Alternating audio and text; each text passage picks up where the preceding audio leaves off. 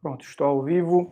Boa noite, pessoal. Aqui é o Dr. Jonatas Catunda, cirurgião de cabeça e pescoço, começando mais uma live aqui no canal Doutor Tireoide.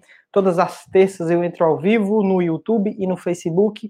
E nas sextas eu entro ao vivo no YouTube, Instagram e TikTok. Né? Nas sextas é mais cedo, 4, 5 horas da tarde, depois do consultório. E nas terças é à noite, geralmente às 8 horas mas hoje eu estou entrando um pouco mais cedo, às sete e meia, porque às 8 horas eu vou assistir uma live, né, uma live feita para médicos, hoje sobre testes moleculares na punção de tireoide, né, então aprender um pouco, né, graças a Deus com a pandemia, é, muitos congressos online foram realizados, então sem sair de casa eu estou aprendendo bastante, participando de várias palestras em cabeça e pescoço e me atualizando para um dia trazer aqui para vocês, né, novidades sobre o tratamento de tireoide, de cabeça e pescoço, né, é, então, já estou vendo aqui que já tem algumas perguntas, né? Eu respondo nas terças-feiras, eu respondo na ordem cronológica. Então, quem chega cedo, pergunta cedo, consigo responder a resposta.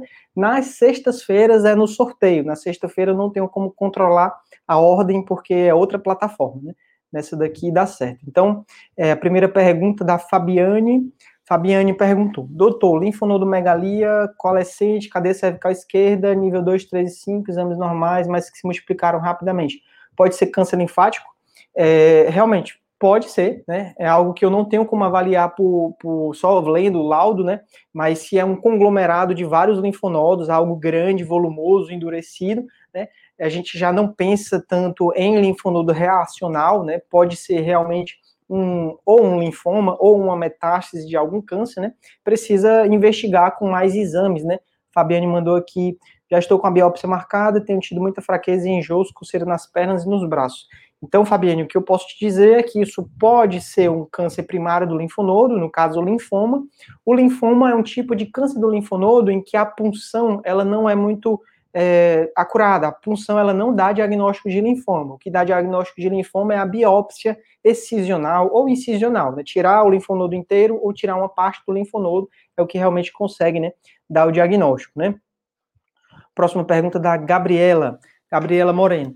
Oi, boa noite, doutor. Qual frequência os nódulos benignos de tireoide devem ser acompanhados?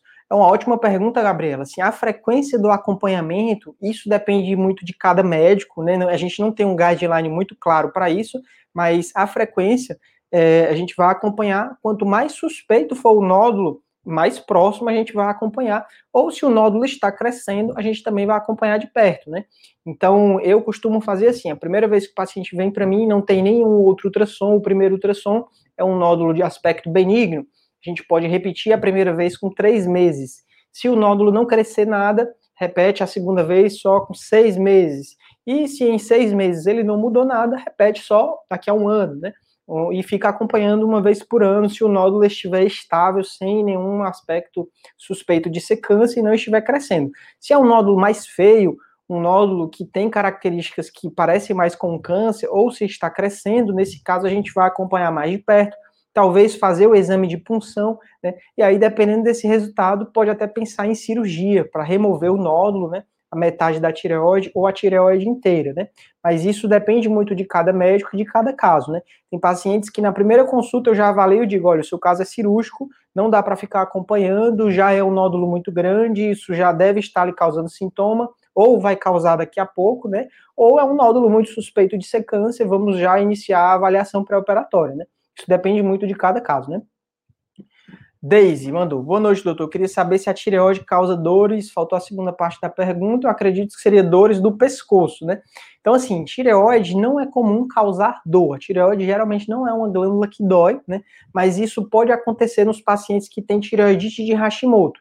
Quando a tireoide está inflamada por conta da tireoidite, ela pode doer sim, mas não é algo comum. Né? Às vezes, a dor nessa região do pescoço pode ser outros problemas de saúde. Pode ser refluxo, pode ser alguma dor muscular, né, que precisa investigar para ver se tem algum problema mais sério ou não. Boa noite, Maeli, boa noite, Rose, boa noite, Lídia, Virmênia, boa noite, Gláucia. Próxima pergunta da Maeli. Quem é anêmico é mais propenso a ter doença autoimune? Não, na verdade não tem essa relação, né? Precisa investigar qual é a causa da anemia, porque existem causas de anemia que são autoimunes, né? O próprio corpo destruindo as hemácias, né? as anemias hemolíticas, que costumam é, cursar com hemólise, com é, icterícia, né?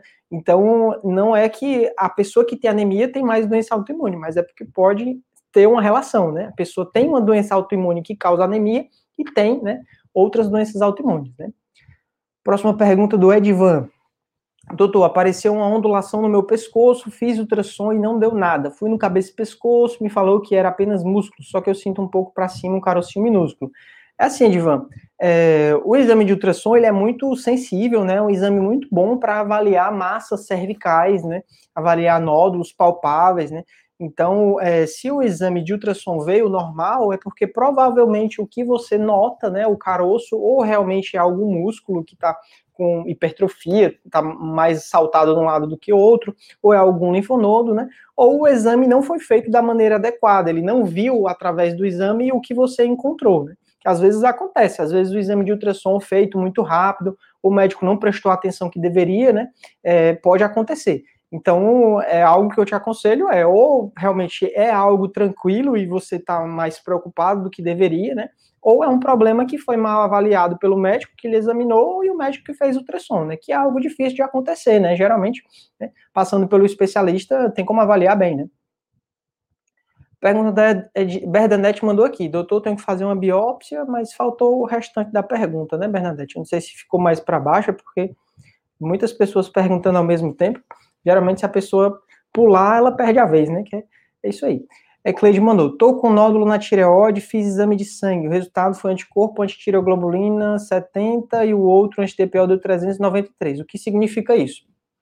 Então, assim, Edcleide, esses dois exames alterados, anti-TPO e a antitireoglobulina, é, são os dois marcadores da tireoidite de Hashimoto. É uma doença muito comum, né, mais comum em mulheres, que é a causa mais comum do hipotireoidismo. Então, isso mostra, esse exame alterado, ele mostra que o seu corpo está atacando a tireoide e um dia ela vai parar de funcionar.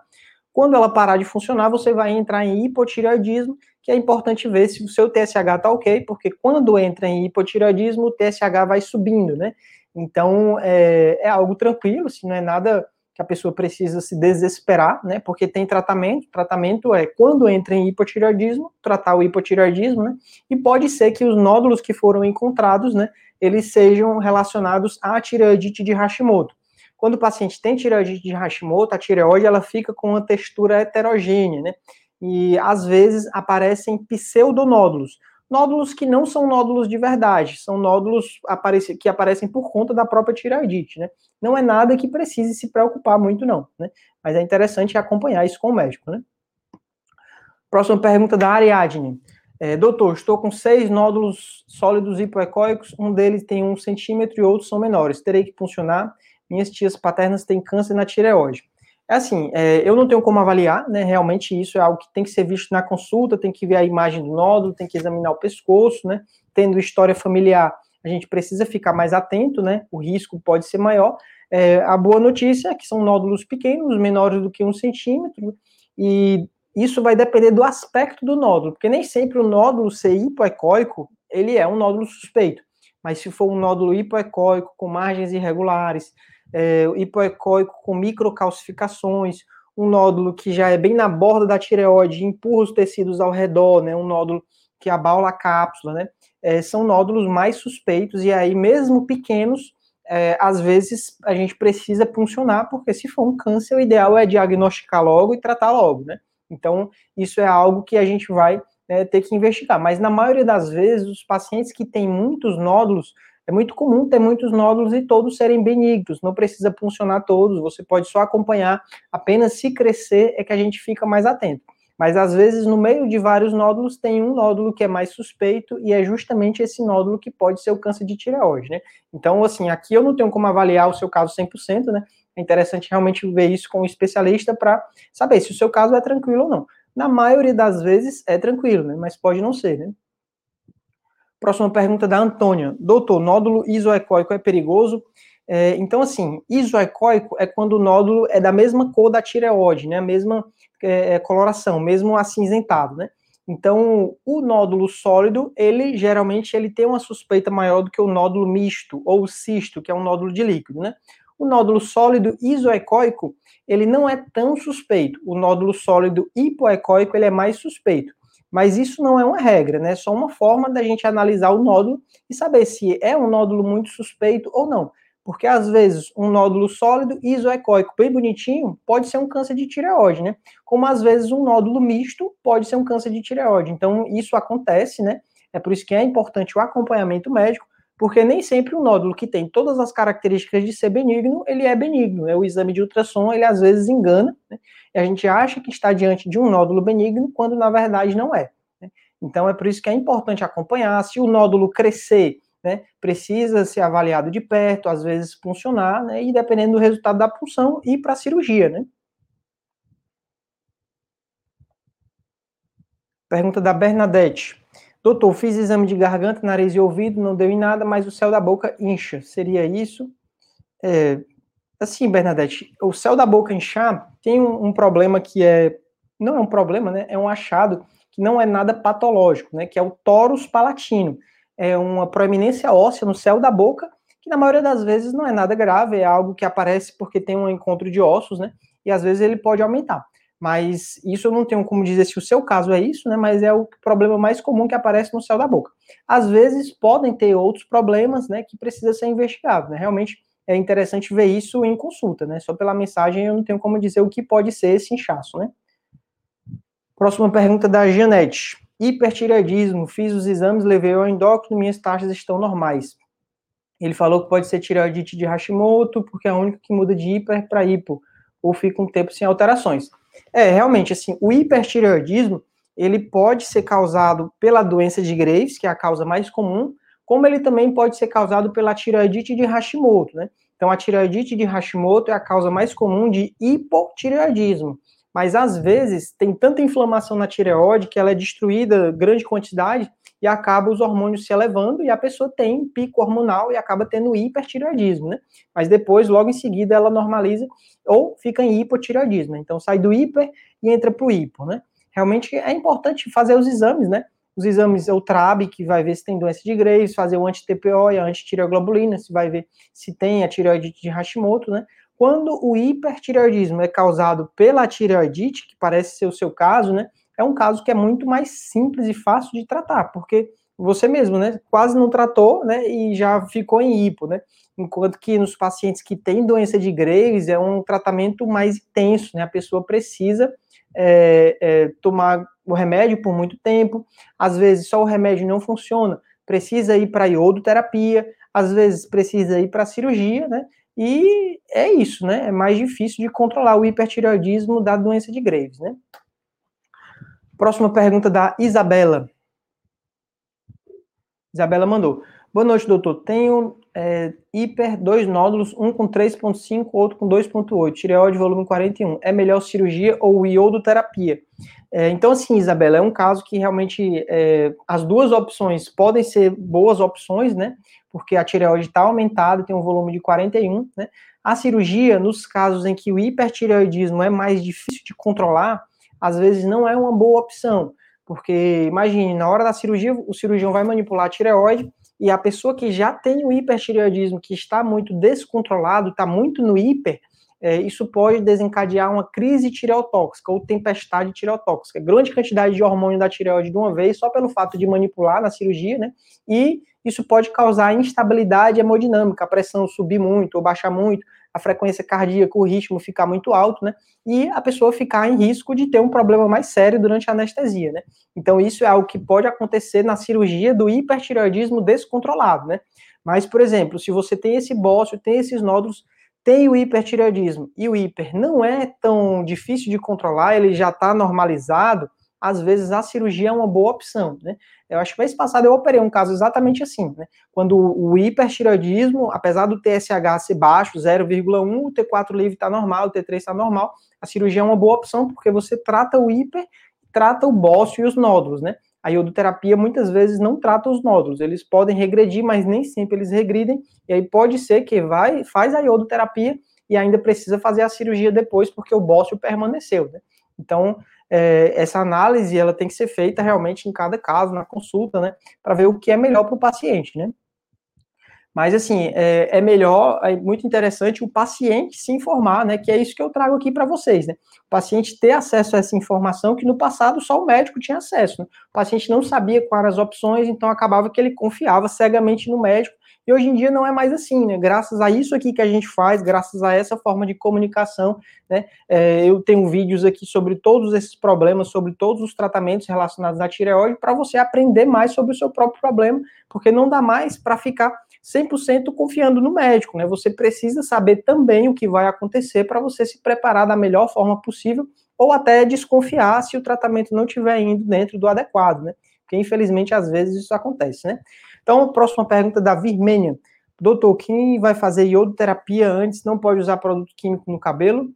É assim, durante o preparo da iodoterapia, você precisa evitar qualquer substância que contenha iodo, inclusive no cabelo, né? Então, isso vai depender de qual é o tratamento que você vai fazer do cabelo, mas geralmente não tem tanta limitação, não. Próxima pergunta é pelo Facebook, né? Tá mostrando aqui na ordem para mim, né? Então, tanto faz ser no YouTube ou no Facebook, contanto que seja na ordem, né? SN Andrade mandou. É, boa noite, doutor. Estou fazendo quatro dias da minha cirurgia da tiroidectomia.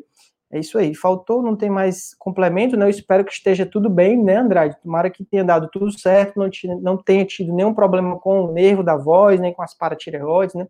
Geralmente a recuperação é muito tranquila, né? Próxima pergunta da Carla. É, boa noite. O nódulo na tireoide, quando dá resultado segundo grau benigno, pode ser grave com a biópsia feita, mesmo o nódulo é grande. Eu não entendi muito bem, né? Mas assim, o nódulo sendo benigno, a gente fica um pouco mais tranquilo, né? a punção, quando vem benigno, a chance de ser câncer é menor, né, cerca de até 3%, mas quando o nódulo é grande, a punção ela perde a acurácia. Porque imagine um nódulo do tamanho de uma manga, né? A agulha fina só consegue pegar uma pequena área do nódulo, a gente não consegue avaliar o nódulo inteiro. Então, acaba que quando o nódulo é muito grande, a melhor opção é a cirurgia, você remover o nódulo, porque tanto você trata o bócio, você evita que a pessoa fique sentindo os sintomas desse, dessa tireoide grande, quanto você tem certeza que ali não tinha mais câncer, né? Você já removeu, e se for câncer, já está tratado, né? Então, é, nódulos muito grandes, eles têm indicação de cirurgia. Né? Eu já fiz alguns vídeos aqui no canal falando de nódulos maiores do que 3 centímetros, né? Tem alguns estudos muito bacanas, muito bem conduzidos, em que eles operaram todos os pacientes que tinham nódulos maiores do que 3 centímetros e viram que a taxa de câncer era relativamente alta e que muitas vezes, em alguns casos, a punção ela não tinha acurácia, principalmente quando o nódulo ia aumentando. Nódulo de 3, 4, 5 centímetros, quanto maior, menor a acurácia desse exame. Então, se o nódulo é grande, acaba que o melhor tratamento é a cirurgia, né? Rosana mandou. Doutor, vou operar de tireoide, mas meu intestino é preso, tenho medo de não conseguir fazer o dois depois da cirurgia, porque eu faço muita força para ir ao banheiro. É assim, Rosana, isso é um tema muito importante de você comentar e se preocupar com isso antes da cirurgia, né? Porque após a cirurgia, principalmente no primeiro dia, no dia da cirurgia e no primeiro dia após a cirurgia, você não vai poder fazer muita força, né? Para fazer o número 2, porque o que é que isso acontece? Isso aumenta a pressão venosa na região do pescoço e isso pode favorecer a sangramentos, né? Depois da cirurgia, a gente faz, durante a cirurgia, a gente faz várias ligaduras venosas e arteriais, né? E quando você faz a manobra de valsalva, que é fazer a força, né, para realmente é, conseguir evacuar, essa força ela pode aumentar a pressão venosa e aumentar o sangramento. E pode acontecer sangramento após a cirurgia relacionada a isso, né? Então, no seu caso, é interessante o quê? Antes da cirurgia, começar a preparar isso, né? Mudar a alimentação, beber bastante água, tomar é, fibras, né? É, às vezes até laxantes, né? E no dia da cirurgia, tomar laxantes também, né? Orientar o médico para prescrever, caso você tenha, para não ter é, esse esforço, né? Não só esforço para isso, mas esforço para tosse, esforço para vômito, esforço na hora de se levantar. Tudo isso deve ser evitado para a gente não ter problema de sangramento após a cirurgia. Né? Precisa ter esse cuidado, porque o sangramento após a cirurgia da tireoide é um problema sério, né? Graças a Deus é algo raro de acontecer, mas quando acontece, o hematoma que se forma, ele pode comprimir a via aérea e a pessoa ficar sem conseguir respirar, né? Então a gente precisa ter todo esse cuidado, né, durante a cirurgia e após a cirurgia. É algo que você precisa conversar com o médico, né? Pergunta da Franciele, a gente está chegando a 120 pessoas ao vivo, né? 120 é muita gente, pessoal. Eu dou aula na faculdade que tem um auditório que cabem 120 pessoas, né? Eu tenho que dar aula de microfone porque é muito grande, né? Então, a gente está chegando aí na marca 120 pessoas acompanhando a live, né? É, já aviso, infelizmente eu nunca consigo responder todo mundo, são muitas perguntas, né? Essa daqui é a live de número 99. Semana que vem é uma live especial, né? Esse número 100, né? Então, já estou me preparando para passar uma hora ao vivo com vocês. Semana que vem, se Deus quiser, a gente consegue responder uma quantidade muito maior de perguntas, né? Mas hoje vai ser só meia hora mesmo, né? Então, a pergunta da Franciele. Fiz a cirurgia da tireoide, mas estou tendo formigamento no corpo, esquentando, é normal, tirei a tireoide inteira. Então, assim, após a cirurgia da tireoide, principalmente a partir do segundo dia, terceiro dia, né, pode acontecer uma complicação chamada hipoparatireoidismo, né? É quando as paratireoides são lesionadas durante a cirurgia, né? Ou a vascularização delas, né? E a, essa paratireoide danificada, ela deixa de liberar o hormônio PTH, que é o, o hormônio que faz o cálcio subir, né? Então, quando tem esse problema, o cálcio cai logo no segundo, terceiro dia, e quando o cálcio está baixo, a pessoa começa a ter formigamentos, câimbras, dormências, né?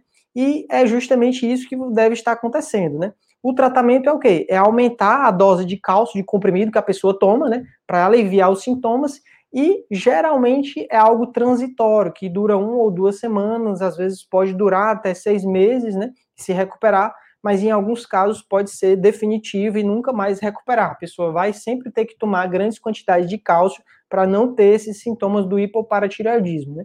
Então é interessante ver isso com o médico, é, fazer exames de sangue do cálcio, fazer exame de sangue do PTH, né, e tentar ajustar a medicação, porque não é para ficar sentindo sintoma. Se está sentindo sintomas, é porque a dose de cálcio não está adequada e precisa aumentar a dose do cálcio, né, para não ter todo esse desconforto. Próxima pergunta, aqui Família Fonte, Tatiane mandou boa noite e a Joana mandou a pergunta. Doutor, meu pai está com câncer na garganta, grau 2, o senhor pode dizer qual vai ser o tratamento? Então, é assim, câncer de garganta, câncer de orofaringe, ele, é, o grau 2 seria os, os estagiamentos iniciais, né, estagiamento 1 e 2, o tratamento ele pode ser, né, só a cirurgia, ou só a quimio, só a radioterapia, né, é, mas geralmente, quando é possível fazer a cirurgia, a melhor escolha é a cirurgia. Você remover o tumor por inteiro, né? E caso tenha alguma dúvida, complementar com radioterapia. Dos casos mais avançados, se a cirurgia não for possível de ser realizada, o câncer de garganta ele pode ser tratado com quimioterapia e radioterapia. Apesar de não ser um tratamento cirúrgico, né? A pessoa não vai passar por cirurgia, apenas com a biópsia é, costuma ser muito pior do que a cirurgia. A recuperação da quimioterapia e radioterapia é muito ruim. O paciente tem dificuldade de se alimentar, tem dificuldade de beber água, fica com a boca muito seca, queima toda essa pele do pescoço, né? Então é algo que, quando possível fazer a cirurgia, essa é a melhor escolha. O problema é que a região da garganta é muito lá atrás e às vezes as cirurgias são cirurgias difíceis de realizar, né? Às vezes precisa fazer uma mandibulotomia, serrar o osso da mandíbula, abrir a mandíbula, afastar a língua para conseguir tirar o tumor, né? Às vezes é uma cirurgia muito mutilante, né? Tirar a parte posterior da língua, a pessoa fica com dificuldade de engolir, às vezes precisa ficar com o traqueóstomo, precisa ficar com sonda, então nem sempre é, é uma boa escolha fazer a cirurgia, né? Pode-se optar por tratamentos não cirúrgicos, quimioterapia e radioterapia, já sabendo que não é nem sempre uma recuperação muito tranquila, né? Próxima pergunta da Suane Souza. Olá, doutor. Meu marido fez a PAF hoje, dois nódulos, um no terço superior e no médio do lobo direito. Tem todas as características de maligno. Está só dentro da tireoide. Meu medo se anaplásico. É assim, nódulo, é, o carcinoma anaplásico da tireoide é algo bem raro, né? Graças a Deus. O carcinoma anaplásico é um dos piores tipos de câncer do ser humano, não é só da tireoide. É uma doença que é muito agressiva, é pouco compreendida. É, mal dá para estudar essa doença, porque quando aparece a pessoa já está nos últimos meses de vida, né? Mas graças a Deus é bem raro, né? Então, é, na maioria das vezes, os nódulos encontrados não são anaplásicos, geralmente é um papilífero ou geralmente é benigno, né? Na maioria das vezes, o nódulo na tireoide é benigno. Então, só se tiver características suspeitas no ultrassom é que a gente vai pensar, né? É, de um câncer, né, como você colocou, características de maligno, e provavelmente é o papilífero, que é o mais comum, né, responsável por 95% dos casos, né. A gente só pensa em anaplásico nos pacientes que chegam com uma massa que cresceu muito rápido no pescoço, né. É uma doença que progride rápido, né. Então, assim, Suane, pode ficar mais tranquila, porque provavelmente não é anaplasma, né? só se realmente cresceu de um dia para outro, né? Pergunta da Kim Queen. Existe alguma medicação natural que substitui o Purante 4? É, então, não existe medicação natural que substitui o Purante 4. Né? O Purante 4, a levotiroxina, é o hormônio que a tireoide deixou de produzir. A sua tireoide não está mais funcionando o suficiente por conta da tireoidite de Hashimoto ou por conta da tireoidectomia, removeu a tireoide, então não consegue mais produzir a levotiroxina nesses estágios não dá para tratar com um remédio natural, né? Você precisa do hormônio que está faltando, né? É uma doença que é muito bem compreendida. É, quando há deficiência do hormônio da tireoide, o TSH sobe, é, mostrando que o corpo precisa de mais hormônio da tireoide, você vai lá e dá justamente o Purante 4, a levotiroxina, né? É, medicamentos naturais nenhum consegue fazer esse efeito né, da, da, do hormônio, né? O que acontece é, é, médicos que não tratam pacientes nesse sentido, que às vezes são, a gente pode até falar, charlatões, que não entendem do problema, né? Passam tratamentos para pessoas que não estão satisfeitas com o diagnóstico e o tratamento convencional. E aí começam a passar tratamentos super antigos, como, por exemplo, é, extrato de tireoide de porco, né? Ou a tireoide dissecada, que é basicamente você pegar a tireoide do porco, desidratar e colocar no comprimido, né? Isso é um chamado medicamento natural, né? Mas na verdade ele tem uma quantidade absurda de hormônio da tireoide, que a pessoa quando toma pela quantidade alta de T3 e T4, a pessoa se sente bem, só que é um se sente bem que traz hipertireoidismo, né? Então não é porque uma sensação é boa que ela faz bem, né? Muito pelo contrário, esse excesso de hormônio da tireoide dissecada acaba prejudicando o coração, causando osteoporose, né? Outro remédio que dizem natural, né? O tal do Lugol, que são as gotinhas de iodo, iodo orgânico, iodo inorgânico, né? Na verdade, aquilo dali tem 80 vezes a dose necessária de iodo por dia, e na pessoa que tem tireoidite de Hashimoto, a tireoide não funciona mais. Então, não adianta dar grandes quantidades de iodo se a tireoide não está conseguindo funcionar, né?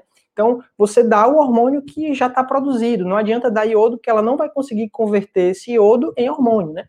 É, e qual é o outro remédio natural? Ah, é o tal do hormônio bioidêntico, né? Que é feito em, farmácia de manipulação, que na verdade é a mesma levotiroxina, só que ao invés de ser vendido numa farmácia convencional, é feito numa farmácia de manipulação, manipulado por um farmacêutico, que aí tem um problema de a dose ser muito errática. Quando você compra um mês, vem uma quantidade, no outro mês vem outra quantidade de hormônio, isso acaba desregulando o tratamento, né? Então, é, tome muito cuidado com esses tratamentos, esses pseudo-tratamentos, né, que na verdade não funcionam e que muitas vezes são prescritos por médicos que às vezes nem são endocrinologistas, não tratam pacientes com tireoide, né? tem que tomar muito cuidado com isso, né? Próxima pergunta da Maria Marinho. Olá, doutor. Minha avó tem 71 anos, fez ultrassom de tireoide, foi constatado sete nódulos com tamanhos entre 1 e 1,5. Pertence. Isso interfere em algo? É, problemas podem estar relacionados? Assim, hipertensão pode estar relacionada com hipotireoidismo ou hipertireoidismo descontrolado, né? Então, é, é, algo que é muito comum em mulheres idosas, né? A tireoide vai parando de funcionar ao longo da, do envelhecimento, né? Então, pode ser que a pressão alta pode ter relação com o problema da hipo ou hipertireoidismo, mas não relação com os nódulos. Geralmente, nódulo não tem relação com pressão alta, né? E geralmente, em pessoas idosas, você precisa avaliar o risco-benefício de investigar melhor, né? Se vale a pena tratar ou não um possível câncer de tireoide ou um bócio, né? Porque às vezes o risco da cirurgia pode ser maior do que a própria doença, né? Se a doença estiver estável, não estiver progredindo, estiver estacionado lá, você pode só acompanhar sem necessidade de investigar mais ou tratar, né? Mas vai depender muito de cada caso, né? Tem pessoas que têm 71 anos e parecem que têm 50, né? E não, nesses casos vale a pena realmente fazer tratamentos, né? Já em pessoas que têm 90, 100 anos, que estão muito debilitadas, acamadas, nesses casos você nem investiga, né? Porque não é aquilo dali que vai levar a pessoa a óbito, não vai causar tanto mal, né? Próxima pergunta da Flávia. É, boa noite, doutor. Fiz a tiroidectomia total, mas precisei ficar com a traqueostomia. Fiz cirurgia quinta-feira, dia 6. É normal? É assim, Flávia. É, a traqueostomia, né, aquele aparelhinho aqui no pescoço, é algo que, quando é realizado após uma cirurgia da tireoide, é algo que é feito para salvar a sua vida, né? Então, de graças a Deus que conseguiram fazer a traqueostomia, porque a alternativa seria morrer de falta de ar e não voltar mais da cirurgia, né? É, isso acontece porque de cada lado da tireoide passa o nervo da prega vocal, né? E durante a cirurgia é raro de acontecer, mas às vezes acontece das duas pregas vocais ficarem paralisadas. E quando a paralisia das duas pregas vocais, o que acontece é que a glote, o local onde passa o ar, fica fechado e a pessoa não consegue respirar. Então imagine, terminou a cirurgia, na hora que tira o tubo, quando você volta a respirar, não consegue respirar, né? Isso é, é observado logo no momento da cirurgia. Nesse momento, anestesia de novo, abre o pescoço e coloca o traqueóstomo, né? É, ainda bem que na maioria dos casos essa paralisia bilateral ela é transitória, né? Um dos lados ou os dois lados se recupera, a pessoa volta a ter as pregas vocais funcionando e nesses casos a gente consegue tirar o traqueóstomo e a pessoa volta a ter tudo ok, né? Pode respirar e falar normal, né? Ou às vezes fica com algum grau de rouquidão, mas infelizmente em alguns casos a paralisia é definitiva. As duas pregas vocais ficam paradas para sempre e aí não vai ter muito, muito tratamento, né? Acaba que quando as duas pregas vocais ficam paralisadas de maneira definitiva, o paciente vai ter que optar por duas escolhas, uma, uma, é, duas opções, né? Uma é deixar a glote aberta, e aí, se a glote ficar aberta, vai poder tirar o traqueóstomo, mas a pessoa vai ter dificuldade de falar. E a outra é deixar a glote fechada. E aí, nesses casos, ela vai precisar ficar com o traqueóstomo, mas vai poder falar, né? Então, é como escolher entre traqueostomia ou fala. A pessoa não vai ter as duas opções, né? Ficar sem a traqueostomia e falar, né?